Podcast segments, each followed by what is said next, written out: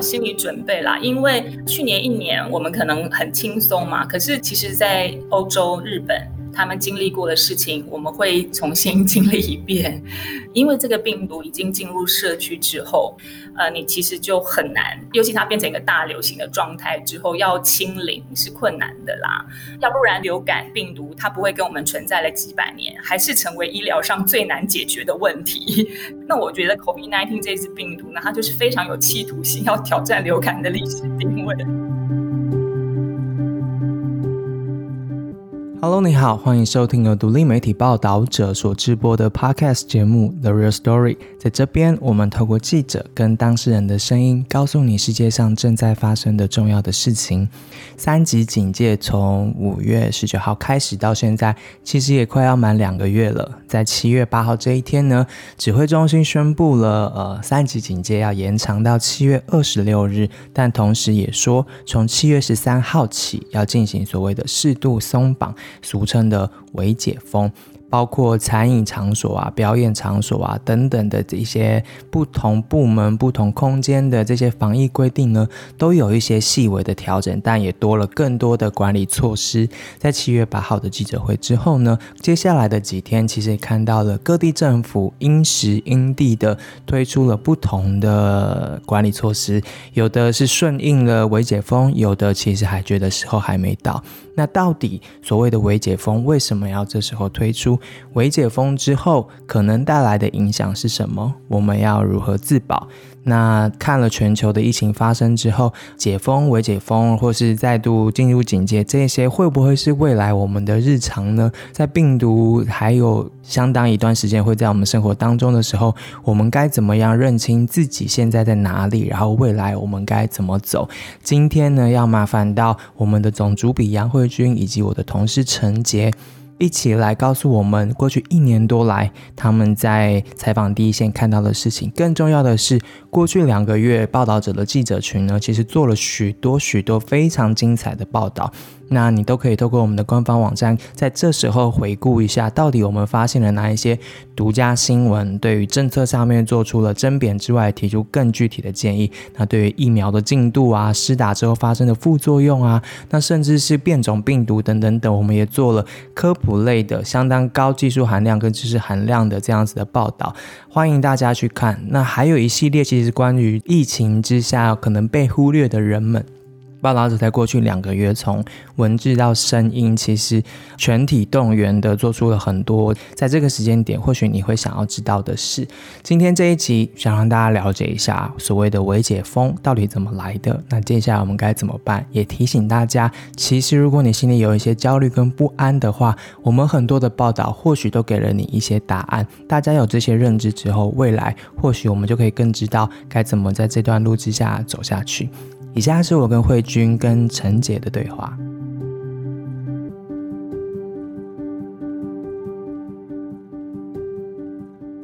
那首先还是要先请慧君跟陈杰跟大家自我介绍一下，虽然不是第一次来了，这样子。好，大家好，嗯，我是报道者总主笔杨慧君，又来跟大家谈疫情了。没有想到 一年来了，我们还是在这个话题中。那待会跟大家好好的来再聊一下最新的进度。陈杰，大家好，我是报道者的记者陈杰。对，就是又为了这个主题来继续跟大家讨论，跟跟病毒奋战。虽然上次两位一起来已经是可能大概一年前左右的事情，但是这一年来从来没有停下来过。这是你们非常忙碌，每一天都在处理及时跟深度的报道。那今天会特别想要再麻烦两位的时间，其实是因为从七月十三号开始正式的，呃，大家要进入所谓的三级延长，但是适度松绑的一个时期，所以我们想说这个时间点可以重新来理解一下我们现在在什么样子的阶段。这样新的政策之下，大家有没有应该需要知道的事情？那可不可以先请陈杰来解释一下，什么叫做三级延长跟适度松绑？嗯，对，其实我们这已经是第三轮，就是我们已经从五月十九号全国三级警戒到现在，已经是第三个两周的三级警戒了嘛。那因为我们其实现在的疫情状况比起一开始已经趋缓蛮多，就是我们从呃每天可能有五六百个确诊，到现在可能就是二三十个。其实这几天就指挥中心在讨论说，那我们现在的三级警戒有没有需要就是降级，或者是有松绑的可能？不过因为像不管是行政院会后记者会，还是说指挥中心最后讨论的结果，都觉得说，因为其实我们现在各地都还有一些零星的感染的群聚的状况，都还没有完全就是控制好，所以如果现在就完全把所有的警戒都放松的话，其实。地方政府到中央都还蛮担心的，是多数的民众可能也会觉得有一点担心，是不是这样就可以？所以就会想说，那我们还是在就是这个三级的架构之下，就是我们还是保有大部分的警戒。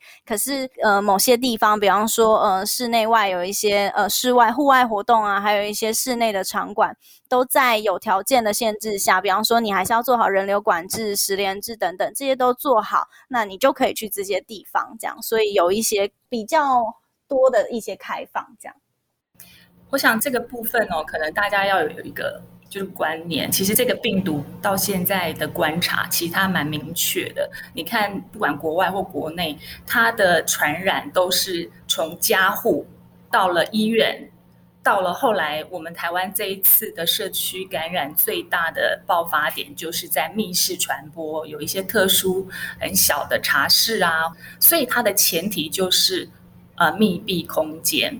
所以你也很清楚的看到这一次三级，因为它的规定针对不同行业、不同领域很多，但是我想听众朋友可以抓到一个重点，就是你最需要防护的就是在室内的密闭空间，因为它就是需要在室内，然后近距离、长时间。所谓长时间，当然一开始有说二十分钟、十五分钟的这样的接触，它是一个传染的高的指标。所以你可以看到，它这一次大家开放的就是户外。因为其实病毒它是没有生命的，那在一些室内，后来我们有发现一些气溶胶啊，它会在这个空间中的传播的速度或密度会增加，所以会引起你可能接触到彼此的这些飞沫的几率高。但是在户外，因为现在大家还是要戴口罩的嘛，哈。你在户外，你还是遵守这些戴口罩，然后不要就说呃太聚集、太密集的人挨着人，很很近距离、长时间的交谈。所以在户外空间，就是它的危险性就是没有这么高。所以这次的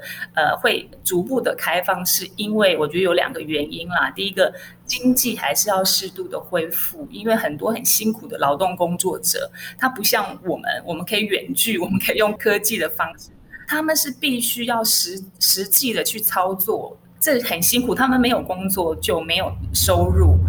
所以你你还是要适度的去开放这样子。那另外就是说，你不能完全的打开，就是是在国外的情况就知道，你封了时候，大家闷了很久，就报复性的干嘛干嘛。只要一解封那一周，就是另外一一次的疫情高峰。所以指挥中心这一次的决定，我觉得是可以理解，而且应该是就是在预测当中。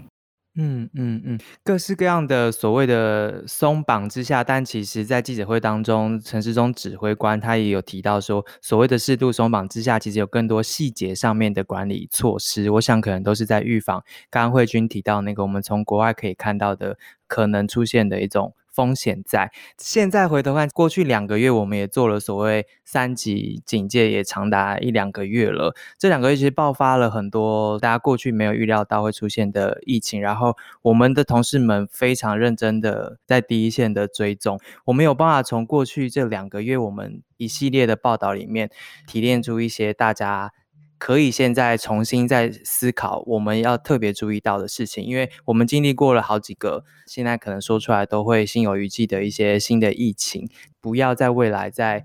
发生一样的那样子的事情呢？其实我们呃，就是我跟浩翔，就是我们的资料记者柯浩翔，在大概一两周前，我们有针对就是从五月十五之前，就是到呃比较多的，就是一天开始新增百位就是确诊者，那时候我们去了解说，哎，每一个疫情的阶段到底传播的状况怎么样，跟到底我们做了什么样的防范，或者是哪些增加了就是。这些传播的风险。那我们那时候看到的状况是，为什么我们这一波会迎来这么大波的疫情？其实，在今年初就是三四月的时候，大家可能觉得已经很久了，但是回想起来，那个时候其实，在街头戴口罩的人是非常少的。就是我们已经几乎，因为过去一年过得太好了，所以防护的措施跟意识其实是非常低落的。那这个其实台大工卫学院的就是陈秀熙老师，他之前就有做过研究，在去年我们看到你有做好这些戴口罩、勤洗手防护措施的比例大概是七成左右，但是在今年初，就是三四月。测到的数字大概已经降到了四成六，也就是表示说，我们其实你在还没有打疫苗，又没有做任何防护措施，你几乎是就是完全在没有任何保护力的状态之下去面对这个病毒，那当然那个感染速度就会非常的快。那包含五月十五号，我们看到大规模感染的前一个礼拜九号，其实是母亲节，那个时候可以看到它的群聚是更严重的，所以这个是我们知道说，当初为什么我们迎来这一波大规模最主要的原因，然后包含后来看到的几波室内的一个群聚的状况。那呃，这一波我们看到的，不管是从政府端或者是民众端可以做的事情，第一个其实知道说这个病毒已经完全进入社区，所以它已经不太。可能会有像我们过去这样，就是你有可能完全安心，就是没有确诊，就是你要练习跟各国一样，这个病毒是会有跟你的生活共存的。那所以在解封或者是比较松绑的状态之下，可能各地如果开始。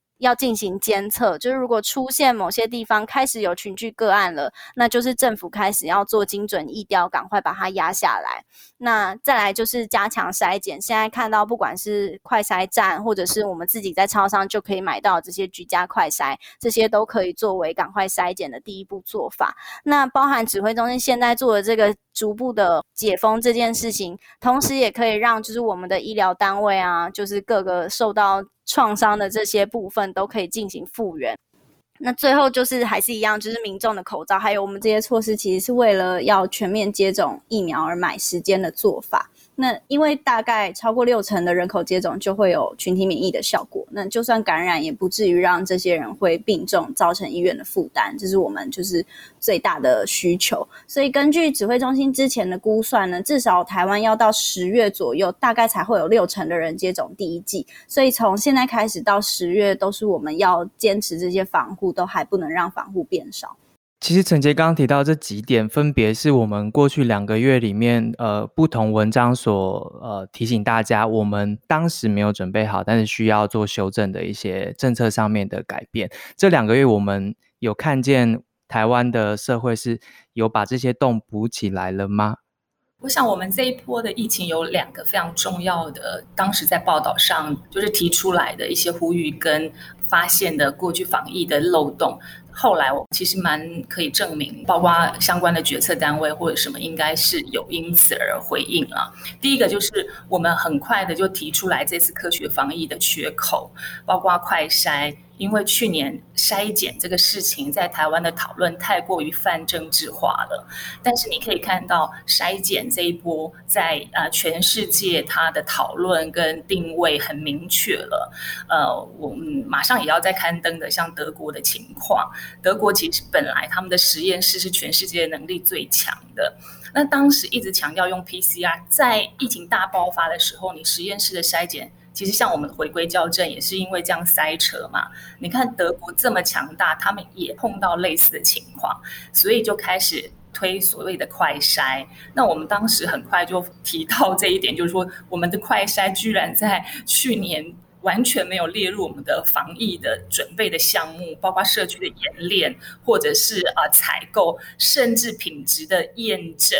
这个就是我们在五月的这一波疫情没有办法很及时的呃应应的问题。在德国，他们现在呢，就说号称是你在路边都可以筛检，然后除了居家，他们光是柏林一周筛检量到五百二十万，所以他们的解封是配套说，呃，他们现在都是全面解封了，但是你去一些呃室内的场所，比如说你去看电影啊，或餐厅用餐，你都要出示你二十四小时的快筛阴性的证明才能进。那快筛呢？其实我们其实在去年已经介绍很多很多的科学的质疑，就会说，哎，它的伪阴性、伪阳性很高啊，那会不会防疫上的漏洞等等？这个确实没有错，它是会对于病毒量比较高、流行热区的地方，它的准确性很强。但是在德国，他们自己的辩论发现，啊，他们的科学讨论啊，不要说辩论，他们认为说，那这就是它的优点。因为他们想要找出的只是那些发病的高危险群，然后他透过你每天这样筛的情况下，它可以减少病毒的传播。那所以这就是筛检的问题。我觉得当时我们是很勇敢的，立刻就提出了这一点。然后后来其实你也看到，现在所有的政策都开放了这些部分。你在不同的情况下，你就是要善尽不同的筛检工具。在我们还没有达到群体免疫之前，你只能靠侦测的方式来快点理解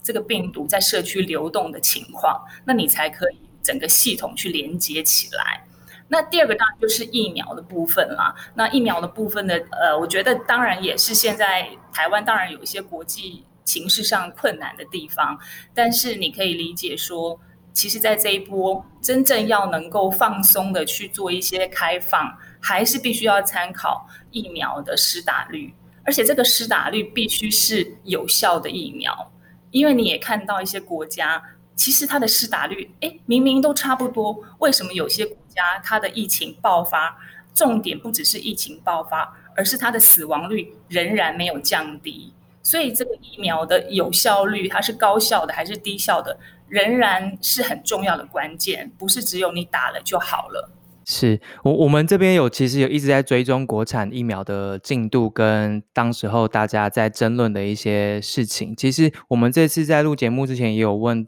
听众们，大家有什么想要知道的事情。很多人就提到了关于国产疫苗，我们该怎么样期待它？这边要稍微介绍一下吗？国产疫苗当然就是呃，我觉得有两个部分啦，就是在去年的时候，真的疫情很混乱，大家全世界都觉得应该要来做疫苗。当时因为你第一时间无法判断会不会被研发成功。所以，全世界的国家只要有稍微有基础科学的能力跟你的经济状况能力，你一定会投入开发。我觉得台湾当时做这个决定是非常对的，就是呃，因为你不能保证 别的国家就会一定帮你开发出来，而且开发出来你当然第一时间也不尽然可以买得到。但是大家回过头来看啊，这一年多这个病毒实在是太出乎我们过去经验值的判断。事实上，这一次包括 A Z 也好，啊，莫德纳也好，呃，辉瑞也好，其实他们真的算是人类史上蛮成功的一个疫苗。我所谓的成功是说，他们保护重症率跟死亡率的能力真的很强。就是说，其实这个病你不用担心感染啦，因为疫苗其实打了也还是会有机会感染，不是说完全就没有。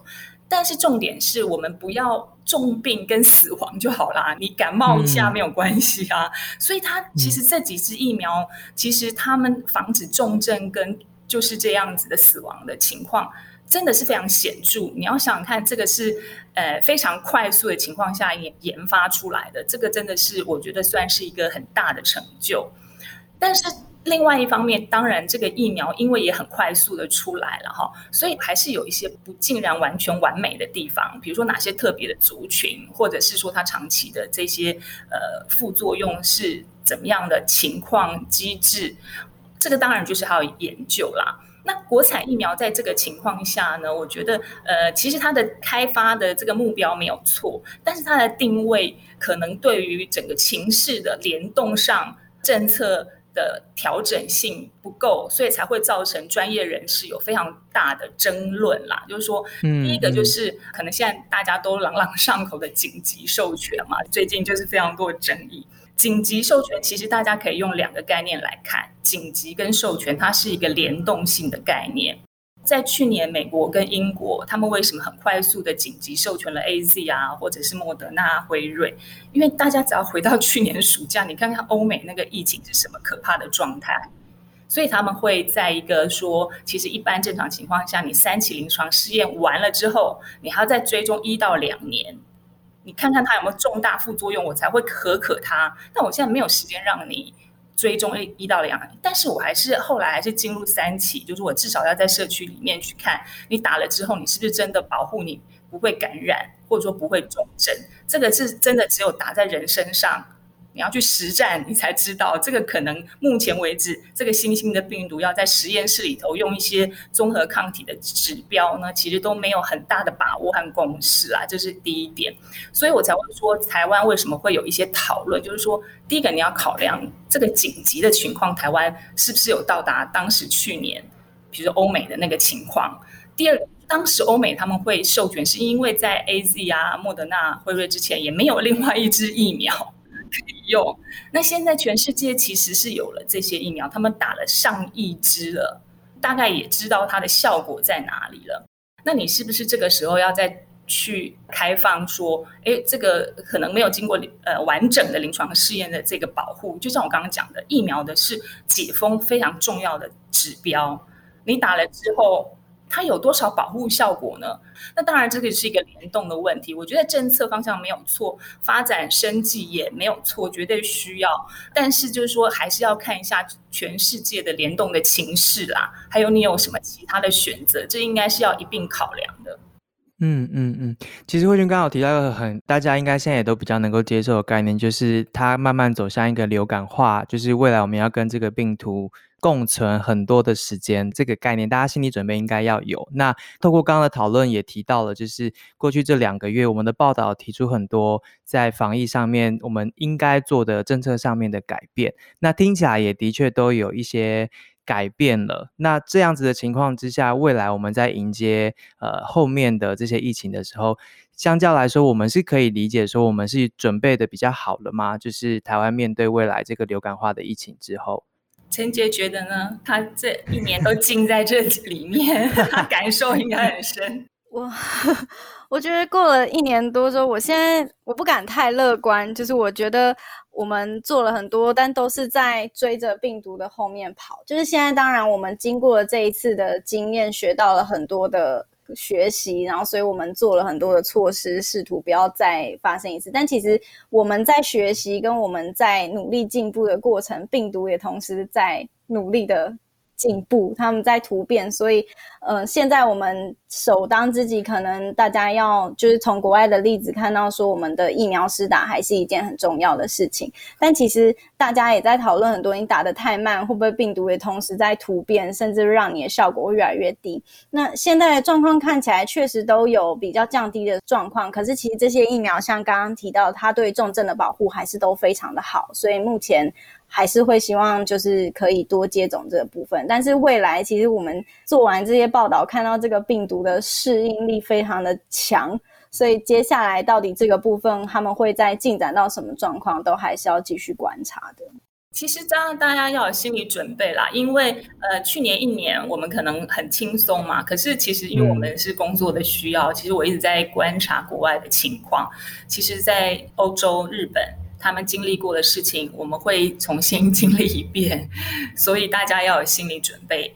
因为这个病毒已经进入社区之后，我们当然是刚刚陈姐已经提醒很多个人的生活准则等等的啦。我相信这些事情当然有助于保护你，可是呃，你要知道，其实人不会是每一天都这么警觉，而且有一些人可能，比如说包括一些特别的场所、医院啊，或者是长照机构这些，其实他们不是做不好啦。其实我觉得这些病毒，其实你当你进到社区。呃，你其实就很难，尤其它变成一个大流行的状态之后，要清零，现在在讲说清零是困难的啦。那要不然流流感病毒它不会跟我们存在了几百年，还是成为医疗上最难解决的问题，是吧？只是因为我们已经习惯了它的存在，但是它其实是医疗上非常棘手的一支病毒。那我觉得 COVID-19 这支病毒呢，它就是非常有企图心，要挑战流感的历史定位。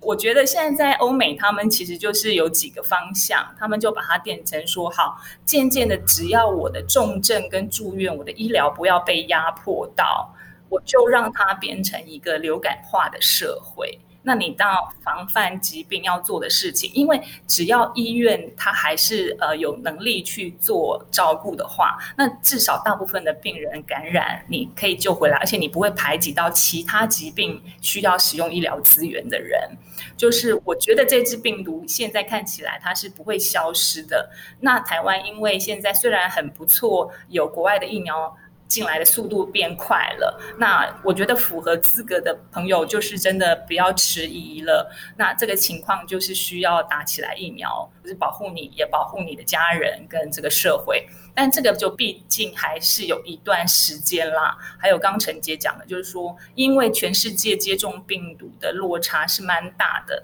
所以病毒就会从这个空档中再去进化它自己，它就是要。跟你天长地久，那只是说它就是有可能对我们的威胁会降低，但是我我觉得台湾在今年底之前都不可能太轻松。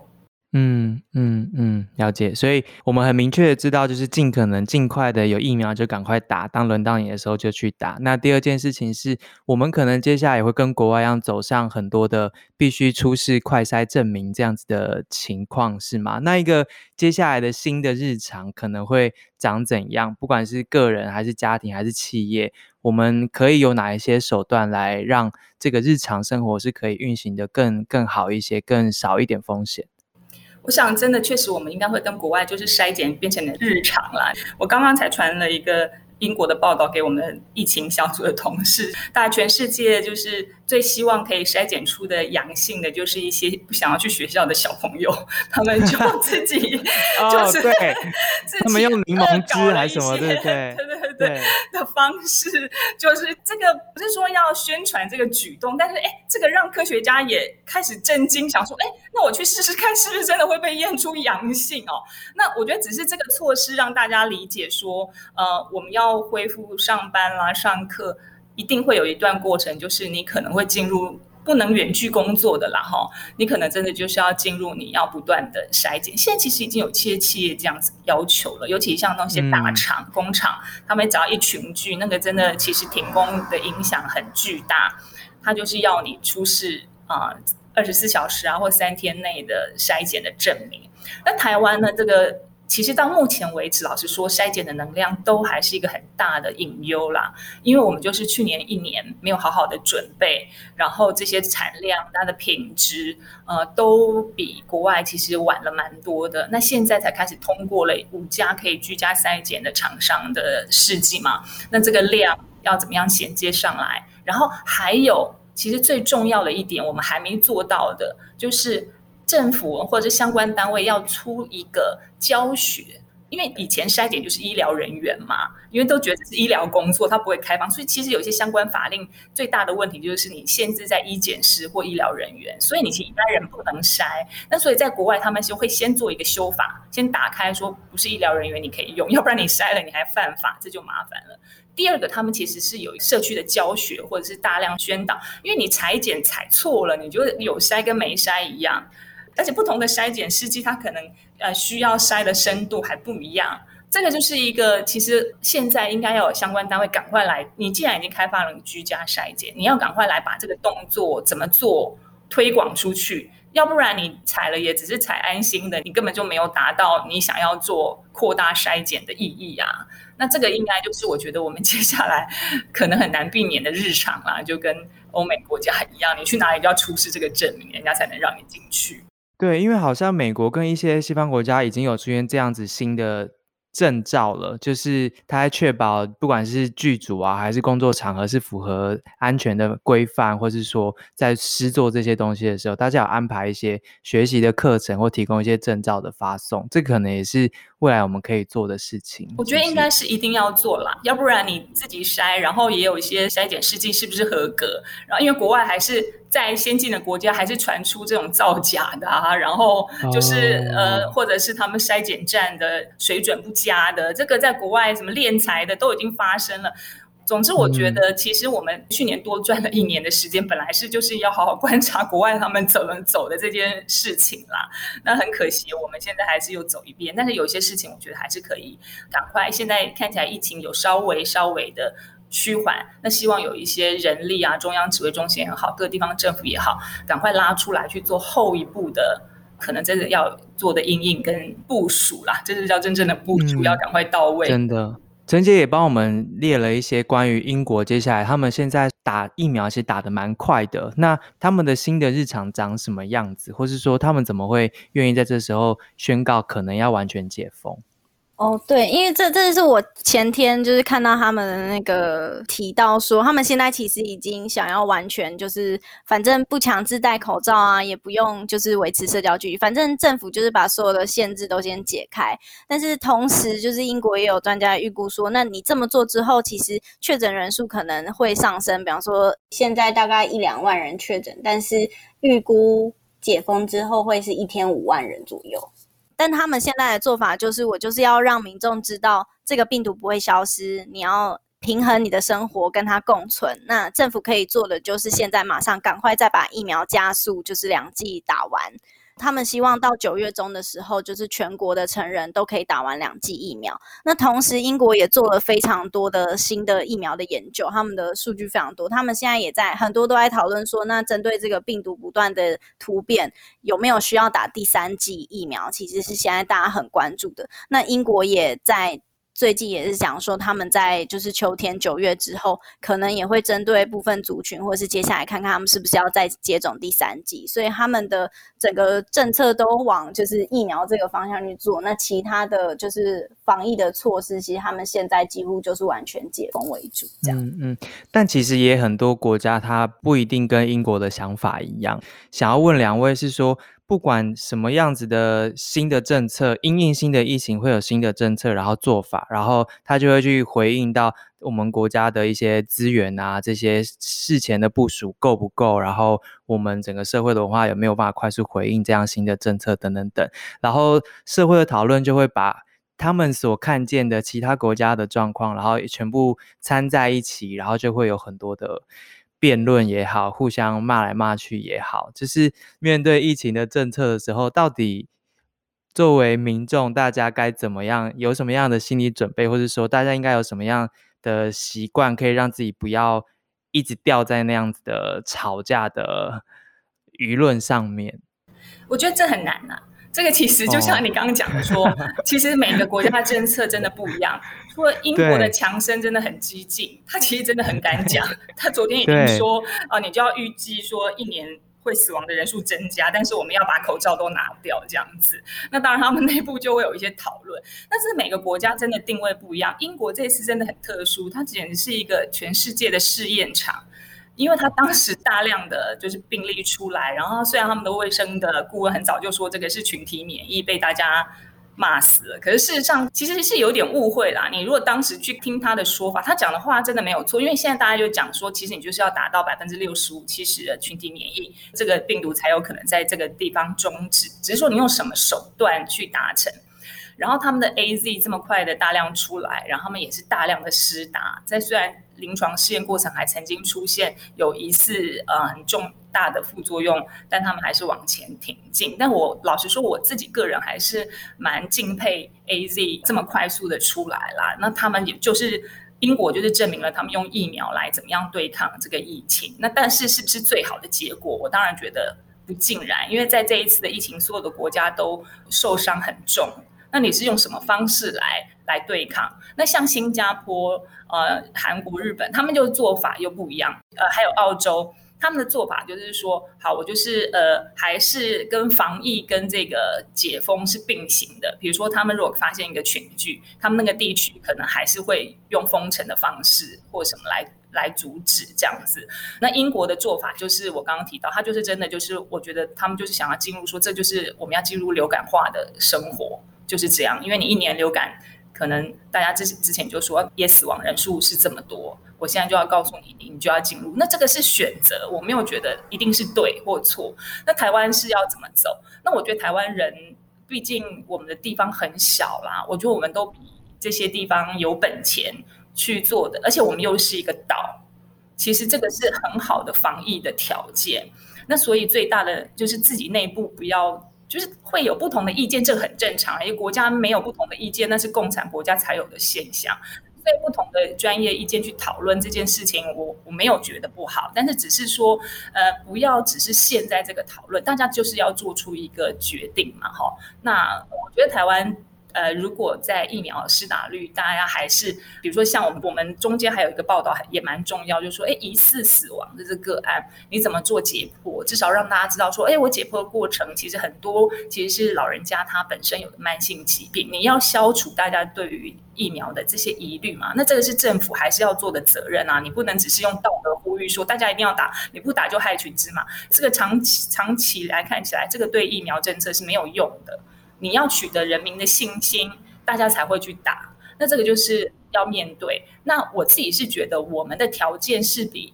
欧美国家好的多啦。所以不同的意见看法，我觉得没有问题。就是我觉得这些决策本来就要多方的讨论，但是主要的决策如果是公开透明，然后完整，不要一直陷入一些不必要的政治口水，那我觉得台湾能够比。就是在经过这一段时间疫苗接种提升之后，然后再加上因为我们又有全民健保的医疗资源啊，那是很大的优势啦。所以我觉得大家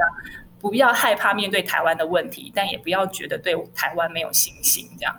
对，想特别提醒听众们，就是除了我们的报道，除了及时或是对于政策上面的监督跟提醒之外，呃，像陈杰跟浩翔啊，大家做了很多的努力，在做科普上面的努力，想要跟大家解释一些很重要的概念。那我觉得这些重要概念，如果嗯，民众们能够多多理解，或是内建在你的脑袋里面的话，可能在讨论这些政策，或是面对新的疫情发展的时候，自己也比较容易有定见，是不会被这些呃可疑的言论，或是说没有办法证实的言论给影响。最后，想要请两位有没有推荐大家一定要必读的一些我们做过的报道，是可以帮助大家在面对这漫长的疫情的时候，心里面是可以稍微稳定一些，或是比较容易知道现在的情况是什么样的。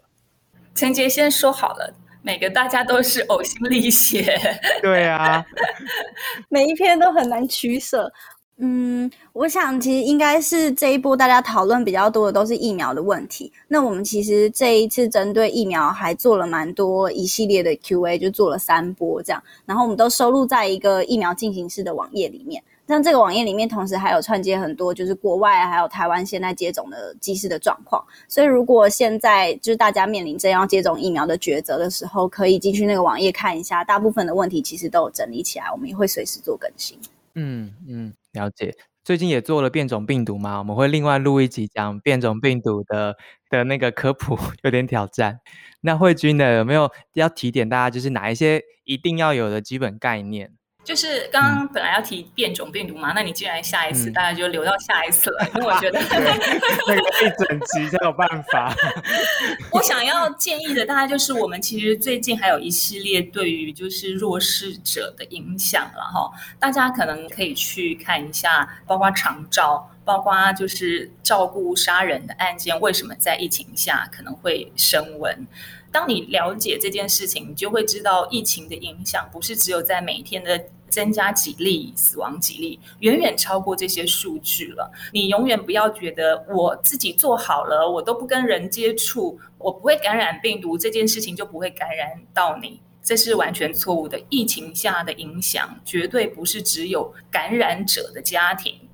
其实它远远会影响的层面是非常大的。那这个系列就是我希望。我我是蛮推荐大家可以看。另外一个，如果在疫苗的延伸，我们其实做了非常多，就是挑战性很强的，就是国产疫苗的系列的相关什么呃解盲啊、授权。有一篇我觉得其实它的门槛没那么高，但是也许可以给大家不同的看法。就是我们写了一个失败者的疫苗。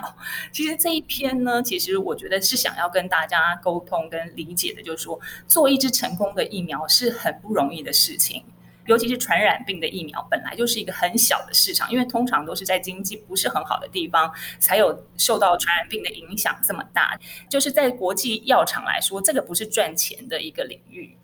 所以全球就是只有掌控在几个大厂手里。那这些大厂，包括法国的，他们认为国宝级的赛诺菲啦，美国的默克，他们都失败了。所以做一支疫苗是非常不容易的事情。那这个失败，第一个是它本来困难性就高，第二个也有一些科技的碰撞。就说这个时代科技进展的远远超过你的想象。这次为什么莫德纳啊、辉瑞他们会异军突起？大家可能现在耳熟能详的 mRNA 技术是什么意义？那台湾到底在这个世界的位置上，你要站在哪里？你现在能量？在哪里？我觉得这个这一篇我想要推荐，就是大家可能可以对这个产业跟台湾的定位有新的想象，而不是只限缩在说，哎，我们要不要通过国产疫苗的紧急授权这样？因为我们的很多听众是年轻的朋友，就是我们的未来其实有很多需要好好的去正式面对，然后大家对于呃，就理性的看法跟提升社会的共识要更多，我们才会往前走。嗯，没错。然后还要提醒大家，因为还是有。变种病毒的可能的威胁在，所以呃，能够做什么就赶快做。其中最重要就是赶快去打疫苗，是吗？是的，是的。但如果万一就是有一种人，他就是怎么样都不打疫苗的，那怎么办？这个你也不用担心。所谓的群体免疫的意思是什么呢？可以跟大家解释一下，为什么说百分之六十五的人打了疫苗就可以群体免疫呢？因为这个比例如果到达的话，如果你没有打疫苗，我也帮忙你挡住了病毒。这就是你被我免疫掉了，这就叫群体免疫的意义。所以不是百分之百人打，因为我们现在只是说疫苗就是要让它阻止它病毒的传播嘛。那你不能勉强啊，就像我刚刚讲，你不要把它变成一个道德诉说，因为每个人都有自己的选择，而且说实在也不能去回避说疫苗确实有它一定程度或者特殊族群的我们不清楚的副作用存在。那只要说这个通报流程更透明。只是现在在这样大流行的情况下，我们当然觉得站在个人或者群体上，你打疫苗是利大于弊啦。了解了解，感谢 两位的时间，在这个关键的时间点帮大家解惑一些很重要的问题。然后刚刚提到那些文章，大家一定要看。然后还没有提到的文章，也鼓励大家多看一些，可能心里就不会这么的慌乱了。这样子，慧君姐跟陈姐有没有什么想要补充的吗？我想要一个补充，因为我最近常常就被人家问到说他们害怕到不能出门啦。我可以跟大家分享，我们其实每天 我们每天都写稿写到半夜，但是我都半夜出去散步。其实大家还是要去户外，这个时候呼吸新鲜空气还是很重要。只是你不要跟人潮相撞，然后你戴好口罩。就像刚刚一开始志兴就讲到，身心的压力很大，所以其实我觉得每一天。就是找一个合适的时段，做好防护，出去户外走一走，这件事情是重要的。